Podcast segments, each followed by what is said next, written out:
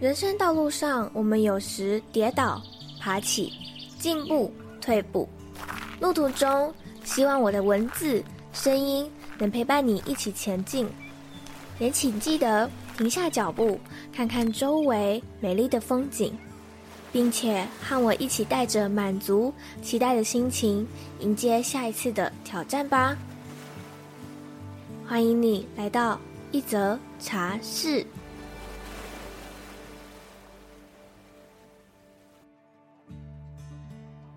迷惘一直都是我很重要的人生课题，最早应该可以追溯到国中的时候吧。当时因为我高中不知道念什么科系，不知道未来要走哪条路，因为这个不知道，所以父母呢帮我做了决定。选了国际贸易这个毕业之后还有很多出路的科系，但当我真的毕业之后，面临了求职碰壁、职场不适应，让我再次陷入迷惘。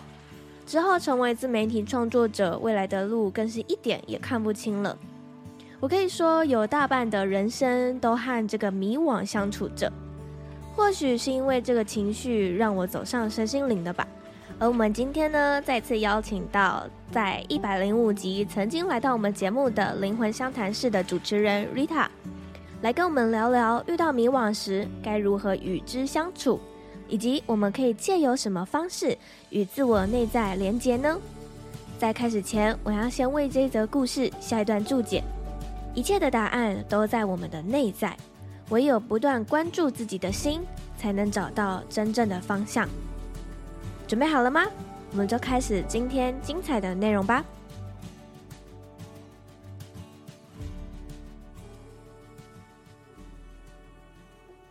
今天很荣幸呢，可以再次邀请到灵魂相谈室的 Rita。那之前呢，我们在一第一百零五集的时候就已经有邀请过 Rita 来到我们的节目了。那一集我自己很喜欢，而且我到现在呢，就是会时不时的又再回去听那一集，然后每一次都能够从那一集得到很多的启发或者是疗愈。那我们今天这一集呢，会敲这个合作，是因为最近我的粉丝有很多的共同的议题，就是迷惘。我就想要邀请 Rita 来跟我们聊迷惘到底是什么，然后要怎么去度过自己这段。迷惘的过程当中，那可能还有一些茶友不认识 Rita，可以请你再稍微自我介绍一下你自己吗？？Hello，各位茶友，大家好，我是 Rita。刚 Joyce 有介绍我呢，是呃灵魂相谈室，就是另外一个 podcast 的主持人。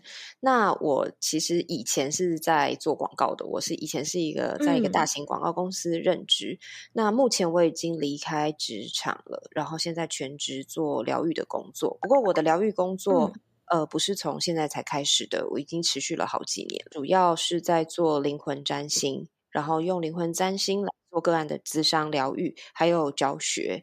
那其他还有就是教。嗯家等等的，就是一些其他身心灵整合方面的东西。我记得 Rita 好像在身心灵领域有十年了吗？差不多了，差不多了。对，我好像听你的 podcast，然后你有分享，嗯、就好像是在十年前的时候呢，就开始对对就是踏上身心灵这一条路。我才觉得说，我今天这个主题迷惘的主题，我一定要邀请 Rita 来跟大家分享。因为我前阵子呢，就有在 IG 上面帮大家抽牌，就发一个 QA，就说如果你有最近。有什么问题，然后你就可以投稿，然后我就帮你抽一个指引，这样。然后结果我发现，就大部分的人，他们可能都是对未来没有方向啊，或者是不知道转职要要去哪里，或者是对未来很多的迷惘跟不安。我自己有些时候也是会有这样的一个状况啦，而且尤其是我发现，就大概是在。月亮阴晴圆缺的时候，我就很这样的状态。嗯嗯嗯，对。所以呢，嗯、呃，我就想要问问 Rita，就是我们到底该如何去面对这样的情绪？当迷惘这种有点像是乌云笼罩着我们的时候，我们要怎么去排解呢？我觉得就像你刚刚讲的，月有阴晴圆缺，就是我们的情绪和迷惘的感觉，嗯、其实很多时候也是周期性的。啊，我先讲一下，我觉得我们的灵魂本来就是呃投身到这个地球上，我们用每一辈子的时间去慢慢累积就是有关于自己的资讯，然后更加深刻的体验自己，嗯、然后让我们的灵魂更加的整合。所以迷惘是必然的，没有人可以一辈子都活得很确定，这样子的人生其实也没有什么意思。所以大家都会迷惘，我反而觉得说迷惘的时候呢，不要急着想要排空这个迷惘，反而是你如果非常的焦虑的话，这个也是我们的体验之一。何不试试看，就是跟这个迷惘共存？就好像有的时候，你如果身体有哪里不舒服，当然，我觉得想要把病治好，去看医生，这个是 OK。但是如果你一直一直去注意，哦，我现在就是鼻塞好难过，然后这边痛那边痛，你一直注意，一直注意这个东西，它其实也会放大。那如果你让他就是、oh. 就是待在那边，然后你承认说，对，我现在就是感冒了，或者是我现在就是有一个迷惘的状态，你与之共存，嗯，其实整体的状态会好非常多。那我自己是觉得，你会发现很多时候迷惘伴随着非常多的忧虑，然后焦虑等等的。其实很多时候它不是迷惘本身，迷惘本身只是一个失去方向的感觉，但是。我们的脑子认定这个迷惘的感觉是负面的，我们对于这个感觉非常的抗拒。这个时候其实是最难受的，是抗拒使你难难受，不是迷惘使你难受。呃，就有点像是下雨天，它就是会下雨。呃，月有阴晴圆缺，天气也是多变的。我们的人生有很多东西都无法控制，它就是会来，它就是会通过你。如果你今天下雨天，你就哦，好吧，下雨，反正等下雨就停啦。那或许我准备一些雨具，我就出门，或者是我等一下再出门，等等的。那其实这一天也就这样过了。而这个下雨，其实就是帮你增加了一个下雨的经验跟体验。嗯。它有它的有趣的地方，麻烦的地方，但它就是个体验。可是如果你今天一直觉得天哪，我痛恨下雨，然后每次一下雨的时候，你就非常非常的焦虑，非常的想要。最好有办法，就是召唤魔法把雨停下来，但是又不可能。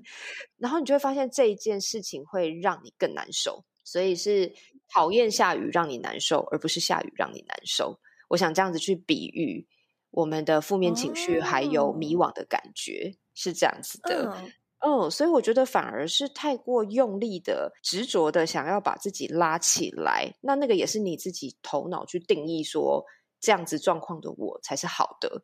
迷惘的状态的我，我不想经历这样子不好。我觉得反而是你太过去否认你的迷惘的情绪还有现状，这个抗拒反而会让你越陷越深。然后迷惘上面叠加抗拒，你不觉得这样一层一层叠上去，其实蛮可怕的吗？还蛮累的。对，然后会钻牛角尖，然后搞不好你会在内在，因为迷惘嘛，可能画很多树状图，然后就是这条路会通往哪里那样，然后分析又分析不清楚，因为所有的东西都没有办法实证。然后你可能就会疯狂的收集资讯，可是也不知道在收集什么，或者是乱听别人的意见，更迷惘。嗯，然后就更乱，因为资讯太多。嗯，嗯，所以是这样子的。嗯，我是觉得就与之共存，然后看着自己的迷惘，静下心来。其实我们内在都知道答案，我们就静待那个答案出来的时候，嗯，呃，先先让你的压力先小一点。我觉得是诶，因为我呃前几天的时候，我就是也是处在这个迷惘的状态。我觉得我那时候的状态是，我就躺在那，我就完全不想起来的那种感觉。然后我就是躺着，嗯、你要拉我，我也不想起来，你就让我躺在这那，那种感觉。那后来你躺着了吗？有啊，我就躺着了。我发现躺着之后有好一点，可是后来又会有另外的声音，就是唉，好啦，我还是要去做这件事。就是我还是要起身去面对我自己这个迷惘的情绪。其实我觉得你那个躺着的经验是很好的，我觉得就允许自己躺一下吧，嗯、那没有关系的。反而是你会进到这个超级有点溃散的状态，一定是你勉强自己很多次了。你一定之前已经勉强自己很久了，对，对不对？就是每一次不允许自己休息，不允许自己摆烂，然后不允许自己失去方向，有点过度超支自己的能量，然后最后就是躺在那，我起不来了。有一点像是你的身体或者是你的情绪的面向在强迫你关机一下。我们电脑用久了，太太烫也会。强迫关机呀、啊，就这个意思。既然他要你躺一下，你就躺一下，你会发现躺够了，你自己会起来，没事的。太阳还是第二天会出来。嗯，没错，没错。就像就像刚刚 Rita 你说的。我们就顺流自己这个情绪，然后甚至是我们可以沉浸在这个情绪里面。等到我们自己愿意站起来的时候，自然而然就能够从我们的内在找到方向。可是有些人，就像你刚刚说的，有些人一有迷惘这个情绪的时候，他会很想要赶快的。起身去做点什么，那在这时候可能就会像你刚刚说的，有点操之过急，或者是反而更加深了自己的焦虑感。然后，当我们有这样的一个负能量负荷不了的时候，我们该如何去自救呢？就是有哪些方式可以让自己好过一点？一样回到你刚刚那个躺着的经验啊，嗯呃，因为你已经。可能我想象 Joyce 如果是一台电脑的话，你可能就是那时候有点烧到有点过热，主机板很烫这样子。对对对，那 我相信你躺着的时候，你应该整个人是有点放空，同时在焦虑很多事情。可是你一定有那一个时刻，就是你觉得放空，有点放弃一切那种感觉。我们从这个经验里面来学习啊，其实如果要怎么去自救啊，我会蛮建议大家呢，可以主动的和自己待在一起待一会儿。那这个其实，在身心灵的学习上面，就是我们所谓的静心。呃，静心其实大家不用觉得说我一定要盘坐啊、莲花坐，然后 打智慧手印，然后对对对，然后旁边还要点一些檀香，什么不用啦。你可以躺着，真的，我觉得躺着最舒服了。然后你可以躺着，或者是。找到一个你很舒适的坐姿，然后我会蛮建议大家呢，嗯、就是把注意力完全放在你的呼吸上。你可以非常非常深，然后非常专注的呼吸。你就是把所有的事情都排掉，你就是只要呼吸。你去感受说现在自己的心跳啊、呼吸啊，然后你可以想象呼吸呢，就是深深的吸到肚子里，就是用这种腹式呼吸法去好好的练习呼吸。嗯、呃，也不用久。你就练习二十个、十个、二十个都可以。你很专心的这样子呼吸，嗯、其实会得到一个非常非常好的充电。因为在能量上面，哈，我们在迷惘的时候，我们的眼界是放在外面的。我们一直就是，哎，这边怎么办？那边怎么办？呼吸其实是在，真的是在实际的层面上会有帮助，是因为当你呼吸的时候，你把所有的力量拉回你自己。就是你可以想象我们的脊椎，如果是一个我们人体能量的中轴线的话，当你很专心的呼吸的时候，其实你的整个中轴线会聚焦，聚焦回去，就有点像是我重新呃梳理了一下，我重新开机，嗯、重新开机的时候，不是城市不必要就关掉，然后你就好好的就是哎再开机。然后就不会有那些乱七八糟的 东西一直跳出来，然后你就会呈现比较干净，然后你再重新启动说，好，那我现在要做什么？做什么？做什么？这样子。所以，如果真的大家陷入那个迷惘的风暴的时候啊，我会很建议大家可以试试看这个方法，就是用呼吸来调整你的频率，把自己调整。校准为你的比较是初始值的状态，这让我想到你有另外一个品牌叫做 Reset，取名的这个概念就是要让大家稍微关机，然后重启，是吗？对对对，其实那个概念是这样，不要害怕自己陷入乱七八糟或者是风暴当中，那都不可怕。重点是你能够随时 reset，你知道你有那个弹性可以 reset。嗯这件事情比你拼命的要逼自己在一个很稳定的状态里面还重要，因为逼自己在很稳定状态是假的，你就是很乱，你只是否认跟抗拒。嗯、如果我们都知道说，我们随时有一个很自在，而且我们很有力量、很有弹性，不管怎么样，我们可以回到一个初始值的话，那其实你很多事情都不用太担心。反正我就是可以 reset，我们随时可以透过二十个呼吸。去让自己 reset，当然你也可以透过更多啦，嗯，比如说去运动啦，把身体的能量都好好的呃爆发出来一下。你也可以去做瑜伽啊，好好的伸展一下自己的身体啊。你也可以去画画啊，你也可以去自由书写，都可以。但我觉得它的点，它的作用是一样的，就是帮你排空一些，就是或是关闭一些跑太多的不必要的城市。然后让自己回到一个比较干净的状态。那你自然而然会知道怎么做。我觉得这个方式很棒诶，就真的就是放下现阶段会让你感到不舒服的东西，然后你去做一些让自己比较舒服的事情。是、嗯，然后透过这些事情找回自己的安定的感觉。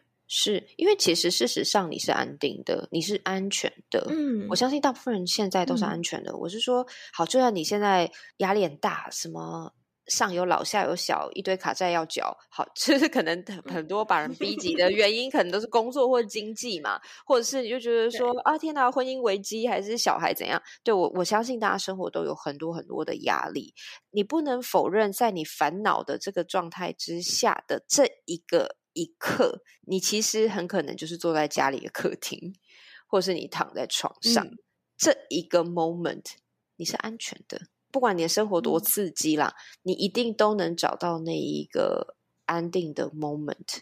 那我会建议大家从这一个此时此刻安定的 moment 来去做一个扩大，就是你把自己聚焦回这个很安定的状态里面。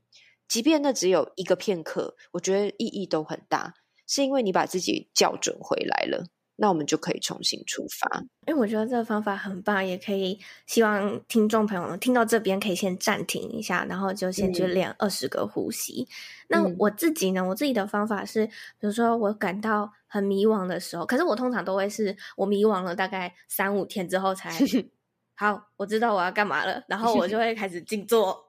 在开始静坐之后呢，然后我就会问我自己的灵魂的声音，然后开始跟他对话。当然，有些人可能会说：“嗯、哦，这是高我的声音，或者是呃更高智慧的声音等等都可以。”但是，嗯、呃，我遇到蛮多粉丝就询问我说，他们不知道要如何跟自己的内在智慧的声音进行连接，所以想要问问 Rita，就是你平时都是如何去听倾听你自己的内在声音呢？当然，我们刚刚讲过，透过呼吸静心的方法是很有效的。是因为当你练习的越来越多，你越来越习惯做这件事情的时候，我们人其实是在把那些杂质都净空的状态之下，其实就是跟那个内在智慧是连接的。但是我们一开始做可能很难，就是一下子清空，一下子排空，所以这个会需要练习。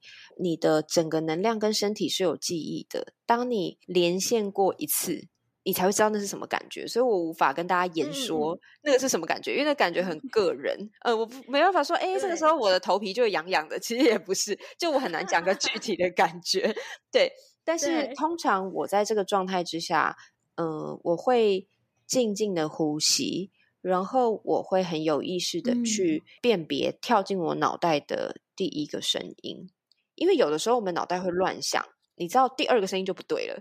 第二个声音就已经开始叽叽呱呱，然后你就把自己再拉回来。所以我会透过静心，然后等待讯息的方式，然后再来第二个跟自己倾听内在声音呢，我会采取一个叫做自由书写或自动书写的方式。那这个方式很简单，就是你拿一个纸跟笔，随心所欲、随直觉乱写。那这个方法一开始你可能写的东西都是一些废话或抱怨的话，就是好热哦，超烦的，或者是开始在骂一些人之类的。嗯、但是我觉得关键就是尽量笔不要停，然后你就会一直乱写，有的时候可能也没有逻辑，或是写一些单字单词这样子都没关系，或是岔出去乱画一通也没有关系。然后你就写写写到最后呢，你就会发现。那个内在声音会出来，因为前面的这些写废话或是抱怨的状态，其实是一个排空声音。嗯，你就把它排掉，排掉，排掉，排掉，然后它就会是被你筛筛筛筛到后来，其实你会很知道那个答案是什么，它会被你写出来，然后你会想说，哦，原来我内在知道自己是这个答案，甚至有我曾经在内在呃在自由书写的过程当中，有这种对话式的。就是头脑这边写一堆，然后我自己会有一个比较有智慧的的意识，然后回这些话。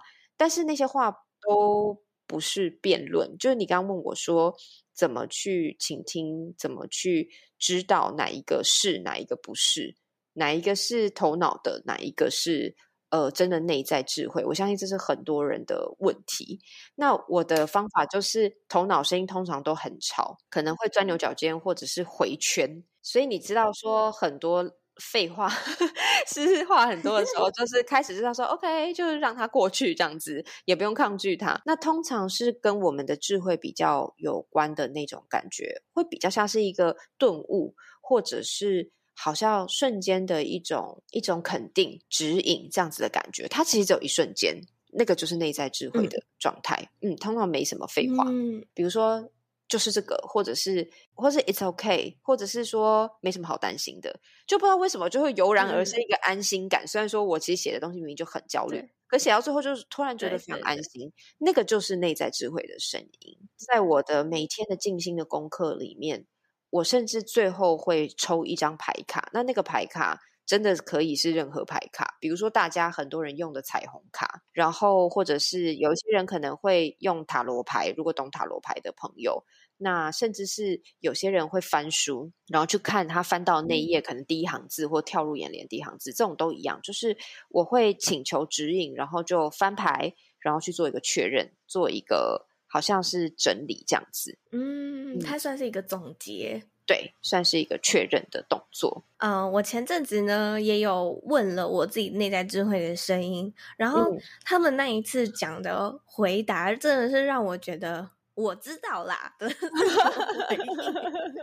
会耶会耶，我忘记我问了什么，但是他们给我的回复就是：你要你要我们给你多少次同样的挫折，你才能够了解你是值得被爱的，你是你是没有错的。然后我就、oh, 我知道啦，啊，我就是这样没，嗯，好可爱哦。然后我就觉得说，嗯，他们有时候的声音就对，没错，就很直接。可是有些时候就是会让你觉得说，所有的答案我都知道，但是我现在就是陷入在这个泥沼当中。你会发现说，当他们给你那个声音的时候，其实也不是一句话这么明显。我相信这是 Joyce 你翻译出来的，嗯、可是当下你就是那个那个，对对对，你就是知道是那个意思，那个感觉，没错，对对对，嗯、对，他不会是像大家以为的那种，好像那个内在给写一个文案，不是那样子。哦，没有没有没有没有，对对对，就当下就是一个。瞬间的顿悟，所以所以大家可以去练习看看，抓住这个感觉。这也不是我一直以来都有的能力，可能有，只是我以前就接触身心灵之前，我不知道哦，原来这个就是我内在智慧的声音。但是我一直都知道，我是、嗯、我身体里面有两种声音。嗯、然后现在如果我解读的话，好，这一种就是小我，一种就是高我的声音。嗯，那嗯、呃，我发现我好像越来越少。就是有小我的声音了，高我的声音变变成是我需要主动去问他们问题的时候，他们才会给我 feedback。嗯、我都会跟我的粉丝分享说，你就是静下来，然后就抛出一个问题，可以提问。对，就像 Rita 说的，静静的等待，然后等待他们回应。有些可能是。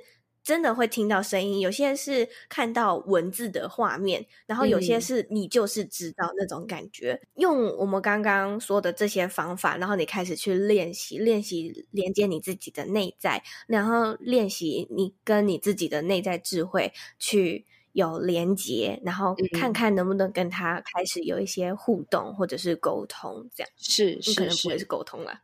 嗯，没办法沟通，因为他帮你安排好。通常内在智慧给你的都是绝对正确的指引。你可以想象一下，如果今天你是演员，在演出一个以你为主角的一一场戏的话，你的内在智慧其实是编剧，啊、你等于是跟编剧连线，你知道吗？说啊，原来是这样，嗯、对对对，或是他是导演，很清楚的看到这一切是如何发生，为何发生。的那一个意识，嗯、当然，当然，你一直都跟编剧连接，讨厌的就是一直被剧透嘛。所以一般人，即便你练习很多很多，也是要到一个境界，你才有办法感觉随时都跟这一个高我的意识在一起。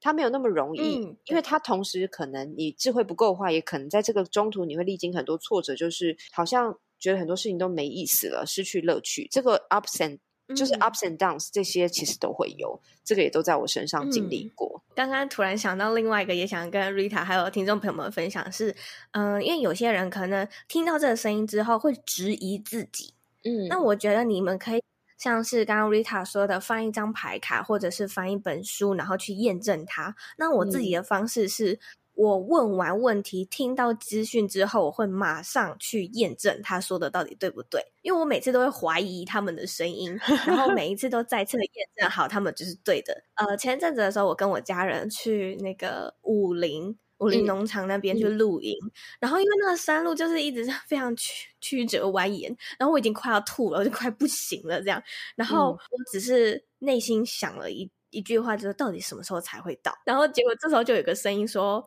再十分钟，然后我就屁啦，我真的快死掉了。嗯嗯嗯、再十分钟，然后他说真的，在四首歌的时间，四首歌，因为我那时候就在听 KK Bus，然后我就说好好四首歌是不是？OK，那我就来算，然后就从他一讲的那个话音刚落，然后我就开始就是四首歌，刚、嗯、真的就是刚好播完第四首歌的时候，我抵达了目的地，太厉害了。好可怕！这个就是起鸡皮疙瘩，大家好，我要再一次验证他们都是对的。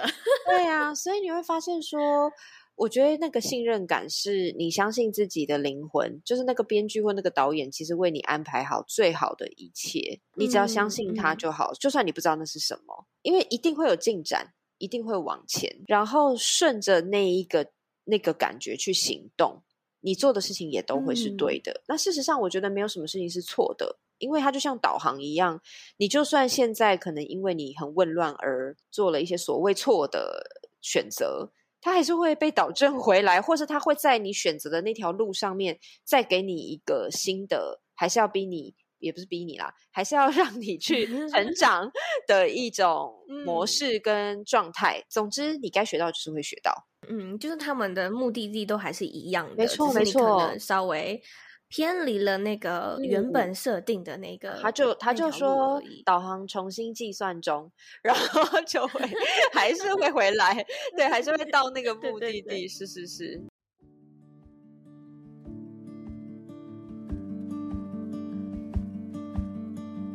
现在让我们进入一小段广告时间，快到年底了。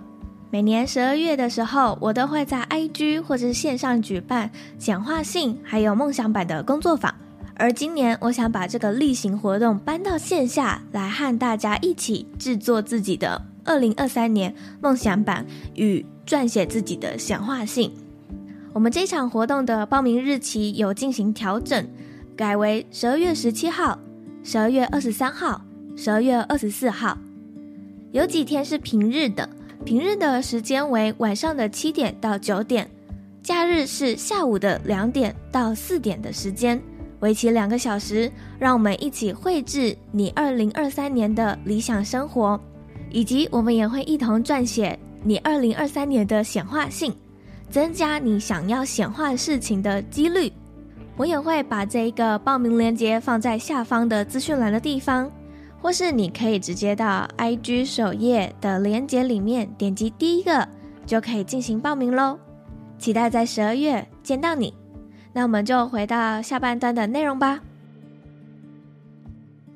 我知道，就是 Rita 最近你有出了一副呃内在智慧回应卡，呃，我有为了这副牌卡呢，去帮我的茶友们去抽牌，可是呢，我发现他们会有。自己无法解读的这个问题，比如说他们问了一个问题，嗯、然后我抽了一张牌，他们没有办法把这两件事情 connect 在一起，嗯、或是进行解读。比如说他问了一个学业的东西，呃，我抽到的是原则的那张牌啊。OK OK，对，嗯、然后就说这个。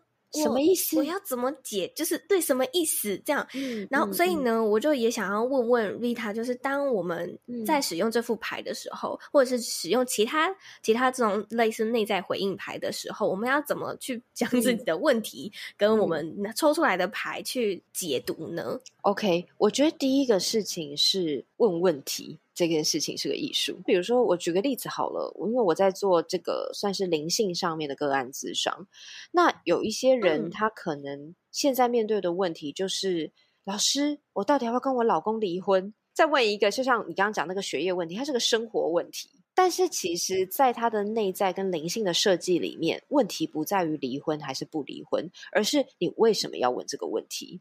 比如说，刚刚那位问学业，我不知道他问了什么，嗯、但是或许。他问的这个问题，是因为他背后并不知道自己的人生方向是什么，那个才是问题。哦、而他的人生方向可能跟他的自我价值有连结，而这个自我价值的方式跟模式，可能其实源自于他妈妈怎么对待他。我随便讲的，所以其实这个一层一层有很多很多的事情要解。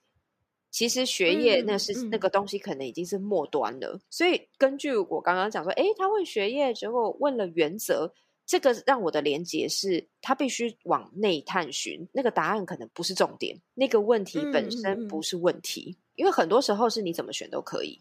但是你要在一个比较清楚的状态之下去看到真正背后的问题是什么。我其实常常觉得问题比答案还要重要。你知道问题，代表那个觉知到哪？是啊，就像 Joyce 你刚刚说的，你有时候就是问问题，然后等待答案。但是你你今天可以试试看问一个超无聊的问题试试看。你看他们会不会回答你？通常不会回答。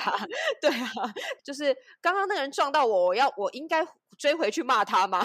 你会发现通常没有答案。对，可是因为我们翻牌卡了，牌卡是一定会给你一张回应的。对，所以有时候对不上是因为这个原因，是他啊一定对到你的这个问题，可是可能是背后的事情。所以我会建议说，如果连不上的话，可以先进行一样二十个深呼吸。然后重新起洗牌，然后你可以决定一下你要问正是这个问题吗？沉淀一下，然后你再抽一次。嗯、当时候设计这个牌卡，其实也是希望尽量浅显易懂，所以我并没有给太多的文字上面的描述。我希望大家其实，在使用任何牌卡都一样，你可以截取这张牌卡上面吸引你的任何地方，去用直觉去感受。比如说某一个字眼，它可能特别打到你。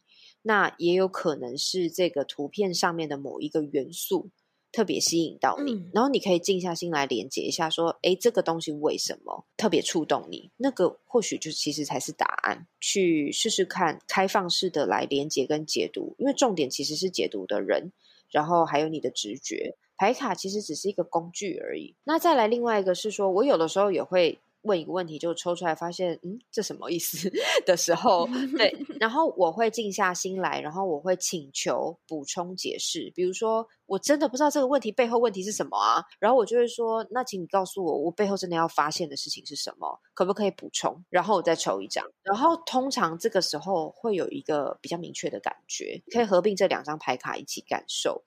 然后我会建议说，不要一次抽超过三次，就是你一直抽一抽，把三十九张抽完。对，其实那这样其实就是太多，就是又又又更混乱这样。那如果你真的这一回合都不知道什么意思，就算了，真的明天再来分享个小糗的事情。问就是姑娘年轻的时候啊，就是陷入感情问题嘛。然后那个时候我问我我有学那个奥修禅塔罗，就另外一个。塔罗牌这样，因为那个时候我就有一个牌阵是关系的牌阵，就是你和对方的一个四张的牌阵。然后因为我那时候一直想要知道我那个时候的那个对象到底是怎样，我就会一直抽那个四张的牌阵。然后抽完第一轮，我还会不满意，想说靠，怎么会这样子？然后呢，我想说我不信，然后我再抽一次四张。然后通常很快的，就是再连续抽，就抽到差不多的牌。或是你大概解读起来，就是也差不多，就是如果第一次的牌差不多那个意思，对，感觉很负面。第二次就是其实好不到哪里去，我就会真的不信邪，你知道吗？照三餐在那边抽抽半天，后来就想说，好啦，靠，大概就是不不会成啊，就真的没有。对啊，我可是我觉得那个时候就是我自己不想接受啊，我不想承认这件事情，我不想接受这件事情，然后我也不想听那个牌到底想跟我讲什么。就跟大家分享这个小球的过程啦，但是真的就是会这样，你也不用太自责。如果就是有这个状况的话，因为我觉得这很像，就是我们在比如说给别人看星盘或者是算命的时候，如果听到自己不想听到的话，就会哎呀，他不是这样讲的，就是类似这种。对对对对对对，他不准啦，那样子的话也没有关系啦。然后，但我想讲是有一个很有趣的事是。呃，我前阵子有个个案回头找我，然后他上一次找我可能是两年前，反正就蛮久以前，我自己都忘记我当时候跟他咨商的内容是什么了，已经忘记了。但是后来他回来找我的时候，他说。其实第一次他找我咨商完，他觉得我根本就不知道在讲什么，他听不懂。可是他就是先笔记下来，他就没有再跟我接触了。我们就这样子平行线了两年，然后直到他又回来，可我记得他的名字，我想说，哎，他怎么又回来了？然后他就说他现在懂我当初在讲什么，因为后面都实现，或者是给了他一些 就是生命的一些考验，他终于知道说、嗯、哦，当时那个锦囊 就是他的笔记，然后就说哦天哪，就是回头再翻那个笔记，想说哦，我终于知道为什么当初这样子讲了。所以我不是我不是在说我厉害或什么的，我觉得是占星学厉害，也有可能是我那时候的不成熟，所以我可能硬讲了很多他当时候是还没有办法接受的资讯这样子。嗯，但我真的建议是说，任何资讯到你的面前，可能都是有意义的。那就算不知道也没关系，你不妨把它拍下来或记录下来。或许有一天你回头再看的时候，你会懂。上礼拜的时候才有一个深刻的感觉，就是呃，我在几个月前的时候，因为我那时候催眠证照班刚结束，然后我就在跟学姐练习的时候，我自己讲出了一个资讯。呃，我记得我那时候讲出的是我的 podcast 课程要结合身心灵。嗯，我想说，哈。这是要怎么结合啊？我就一直不知道要怎么做，然后这件事情呢就困扰了我很久。但是我就想说，好吧，我就把它放在我的心中，对，就是它，它是一个未解的东西。然后结果就在上周，我找到了答案。哇哦！原来我的课程本来就是一个非常身心灵的东西。嗯。找到了之后，我就知道，哦，好，我知道该怎么去优化它。我知道我要怎么把呃身心灵这一块再强化一点，嗯，然后再连接原本。的那个课程内容，它该出现的时候就会出现啦，然后有个安排这样子。嗯、所以说排卡有的时候你可能不知道为什么，你就先把它拍照拍下来吧。过一阵子。你或许可以再回去看看，那那个是什么意思？嗯、或许那个时候会懂。啊，没有也没关系啦，就大家就是啊，轻松一点，轻松一点，真的，真的，真的，嗯、像是我现在，我现在有一个习惯，就是因为因为我本身没有书签，但是我超多牌卡，嗯、所以呢，哎、欸，我也会，我，我也会，对，就我要看一本新书的时候，我就抽一副牌。然后它就是我的书签，它就是我在阅读这本书的时候陪伴我的这个。然后你就会一直看到那张牌卡。对，我会一直看到它，然后我会觉得说，诶，为什么这张牌跟这本书，就是他们要带给我的讯息是什么？为什么他们两个会连？Oh. 就是在这个时刻，呃，两个东西碰撞在一起。哎、欸，你这个真的很酷，我，我下次也来试试看。我倒是没有想过这个连接，我只是随便拿一张。好，我下次来感觉一下。嗯，这个蛮有趣。对，然后上一本书我是在看凯龙星的书，然后那一张牌呢是是那个有点像是两个大人带着一个小孩，嗯、可是那个小孩就是全身被。用用用绳子绑在一起，嗯、然后一个大人牵着这个小孩的那种感觉，嗯、有点像是捆绑犯人的那。是那个女人迷的牌卡吗？我知道，我知道，我知道，我知道那一张。嗯。然后我就想说，为什么这一张会跟凯龙星有关？嗯、这是什么？然后结果我看完之后就懂了。灵魂的创伤，没错，而且是 for 我的创伤。是的，是的，是的，是的。你凯龙落在哪？我凯龙是落在天平啊，我懂了，懂了，懂了。OK，OK，okay, okay, 好。所以我就觉得很神奇。然后我我真的觉得，就是抽牌这件事情不一定就是你有问题再去抽。嗯，我我的这种方式也可以就是提供给大家。我今天也从你这边学了一招，我下次来试试看。很棒，很棒。可以。嗯，好。那我还想要再问 Rita，就是是什么样的契机让你想要嗯制作这一副内在智慧回应卡呢？OK，第一个契机呢是。呃，主要是我的事业伙伴兼女友。叫做 Amber，那因为 Amber 是一个活得比较落地的人，他说他觉得当初他在踏入这个领域，他其实是心理智商的背景啊，所以他比较理性一点。那他说他发现很多人都接触灵性的时候，都会觉得说天哪，那个东西离我很远，或是他是一群好怪的人在做的事情之类的，然后都觉得自己是麻瓜，觉得自己是理性派或科学信奉者之类的。他接触以后发现说，这东西对他的人生也好，对于他。整个状态其实帮助都非常大。他觉得每一个人都可以在生活里面不同程度的去接触身心灵的资讯，这样子。嗯，所以他有一点想要把这件事情当成牌卡，当成一个起头去推广出去。那第二个原因是我自己的，是因为我在从事疗愈工作啊，像我现在没有在接催眠，那之前也是接催眠个案，接了。大概四年的时间这样子，那其实很多的个案可能后面都会感动的跟我讲说：“哇，老师你帮助了我。”但是其实就是现在也在做催眠或是其他的疗愈的方式，你就会知道说，我们其实没有真的把自己的内功传给他。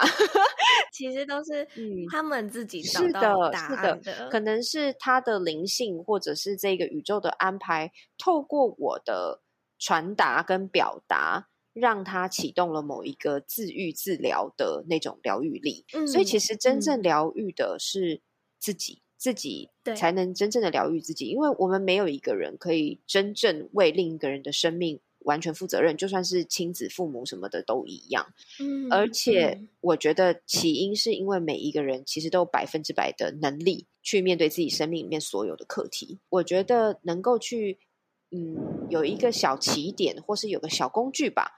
帮助大家启动自我疗疗愈力，在他生活里面需要的时候，因为毕竟身心老师没有办法随传随到嘛，就是没办法。嗯、对，所以这个这其实这件事情跟 Amber 的想法，我觉得整合在一起，就是我们就希望透过一个浅显易懂，然后漂亮可爱，反正你看的心情就蛮好的小东西，然后让你能够启动这个治疗力。嗯、所以这个是整个牌卡的初衷。所以。我们就呃，其实做的很多牌卡的设计都是回应了这个初衷。比如说，我们请那个艺术疗愈师 Leslie，他去绘制的这些动物啊、大自然元素，因为我我认识他一阵子了，然后我看着他的画，就是反正我也不知道他在他当初想表达什么，也无所谓。我看他画，我心情就很好，就是我就喜欢他的画，嗯、所以我觉得美。这种事情就是一个很直觉的一个能量，一个疗愈的启动，所以我们就请他来做这个牌卡的绘制。我们收集了我的 podcast 里面提过的浅显易懂的一些文字，然后来制作出这些东西。其实都是为了能够去回应我们刚刚的那个目的，就是你随时随手抽一张，然后去感受一下这样子，然后感觉就是安插了一个随身的疗愈师在身边吧。那你如果觉得，诶，这次讲的不太知道是什么意思，也无所谓，你就 过两天再问他。那反正他随时都在旁边，这样子。我自己在抽的时候，我其实呃没有很仔细的在看图，嗯，我都是先看字上面的那个。那个名词，然后再看下面的那句话。然后呢，我有一天我就抽抽抽抽抽，就抽到了内在小孩这一张。嗯、我远看的时候想说，嗯，为什么要画一朵玫瑰？然后结果仔细一看，那个花蕊其实是一个小孩，对，里面有个小孩。然后我看到的时候就。哇，好 喜欢这张牌哦！嗯，我会变成是是凝视它，嗯，静静的，然后去看这张牌，然后思考或者是去感觉他想要带给我的讯息是什么？为什么我会在这个时间这个 moment 抽到这张牌？我觉得我们的文字做上下，就是你刚刚讲，先看上，然后图片在中间，文字在下，其实也有思考到这整个阅读的体验。就有些牌卡，它可能是标题跟文字放在同一区。嗯、那我选择没有这样做，其实也是希望大家阅读的时候会稍微花一点时间 go through 这整个东西，而不是一下就把字看完，然后就结束这样子。那我想要问啊，你在设计这个盒子的时候，因为我那时候拿到牌的时候，我第一次看到哇。有人的盒子是这样设计，我真的超像烟盒的，嗯、然后就想说，为什么会用这样的一个设计去收纳这副牌呢？嗯，因为现在大部分的牌卡都是上下盖嘛，或者是我有看过抽屉盒，嗯、其实也也也很漂亮。那呃，其实我们是希望这个盒子呢，能够让你是随抽随取这样子的感觉，就是你不用把它整副牌这样子上下盖打开，然后又有个占卜布，然后摊开，就是我觉得那个很棒，很有仪式感。可是它就没有办法回应我刚刚说，我希望随身随时，对对对对对对对，你可能就是得在一个有桌子的状态之下这样子。其实参考了非常多的核心，然后刀模是我们自己开发的。就是找印刷厂一起开发的，然后折也折了超久，就是厚度啊，然后我们还选了一个触感比较好的美术纸，这样子，因为它有一点纹路，嗯、然后我们想说这样比较不容易滑掉，反正就想了很多这样子。对对对，那当然大家对于设计上面也都有一些建议啦。如果我们之后有机会二刷的话，可能会再改。就会再多一些巧思进去，这样子。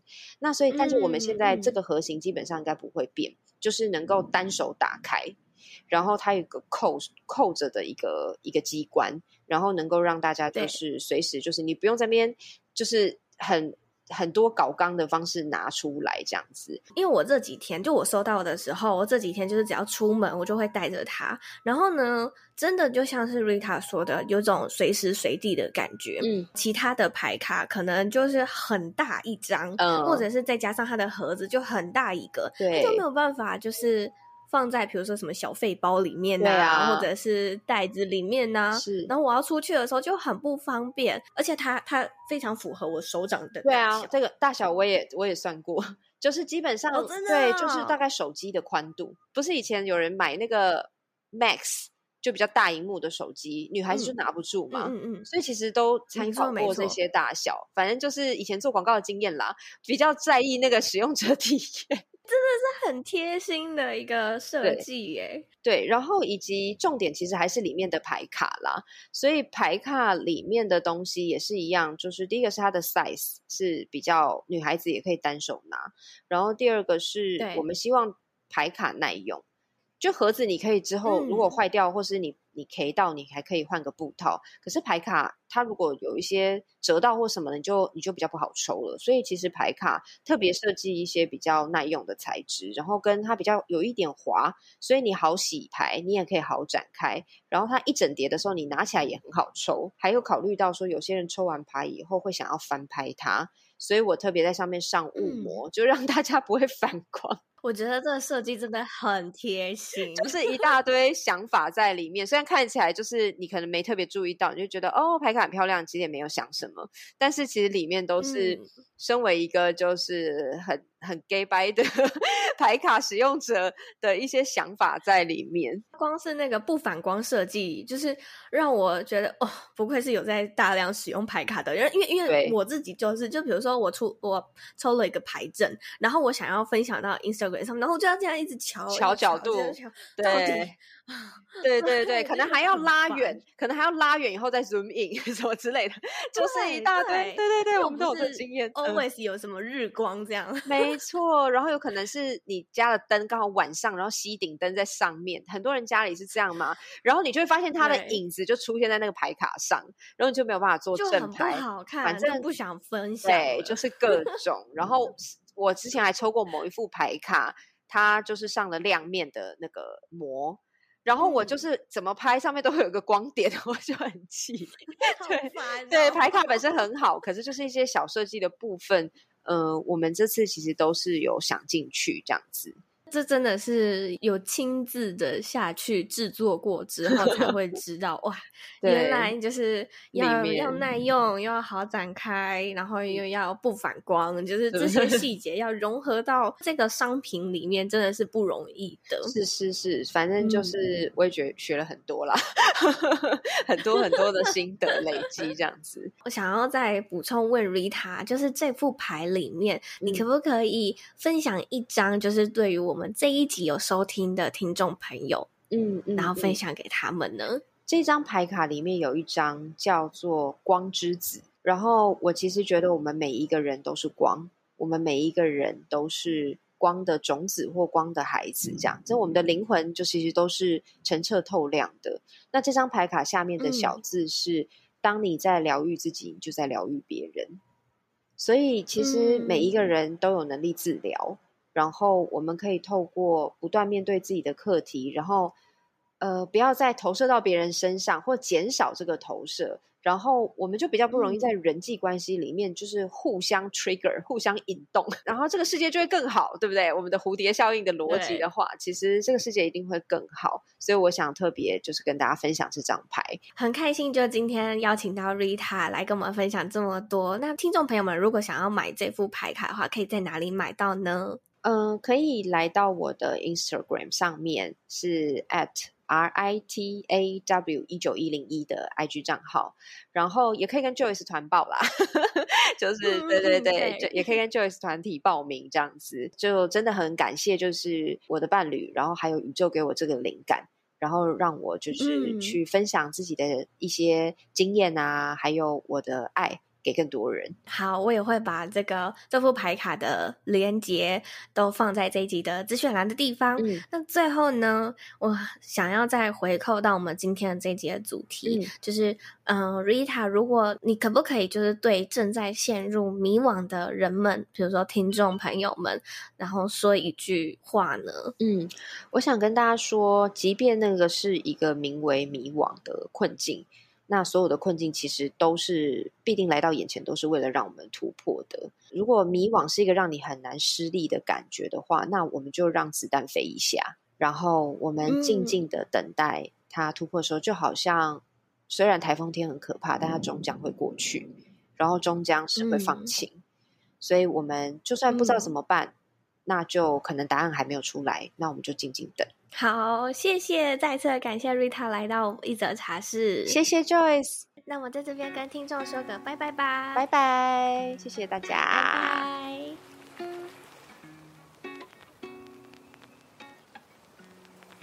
我不敢说，你听完这一集之后，你迷惘的状况就会一笔勾销。就像是我最一开始提到的，我的人生有一大半部分都与我自己的迷惘所共存。我也在某一集分享人类图体验时，当时有分享说到，我自己的人生啊，就是越迷惘或是越没有方向，就表示越走在正确的道路上。其实呢，这也能够在我自己的星盘上面看到，因为我的金星是落在金牛座，最好是依照自己的本能欲望或是内心声音的指引。例如说，我今天想喝杯咖啡。那我就要前去星巴克，或是前往我最爱的燕麦奶拿铁店购买咖啡。如果我今天想吃只是光影的酸种面包配鲜菇早午餐，我就可以骑十五分钟的车程前往。如果我用太多的头脑想法的话，反而会走许多的弯路。就在之前分享我去小琉球旅行时，台南之旅就有让我这样的深刻体会。就像 Rita 所说的，迷惘没有好坏之分，而是让我们能够重新 reset 现在的状态。在这 reset 的过程中，你会发现更多从未认识过的自己，还蛮有趣的吧？如果说你也想要购买 Rita 所制作的内在智慧回音卡的话，可以到资讯栏的地方点击专属页面的链接，并且记得输入一则茶室的专属折扣码。J O Y C E 零一，再说一次，J O Y C E 零一，就可以享免运的优惠哦。好啦，那我们就下一次的空中再相见吧，拜拜。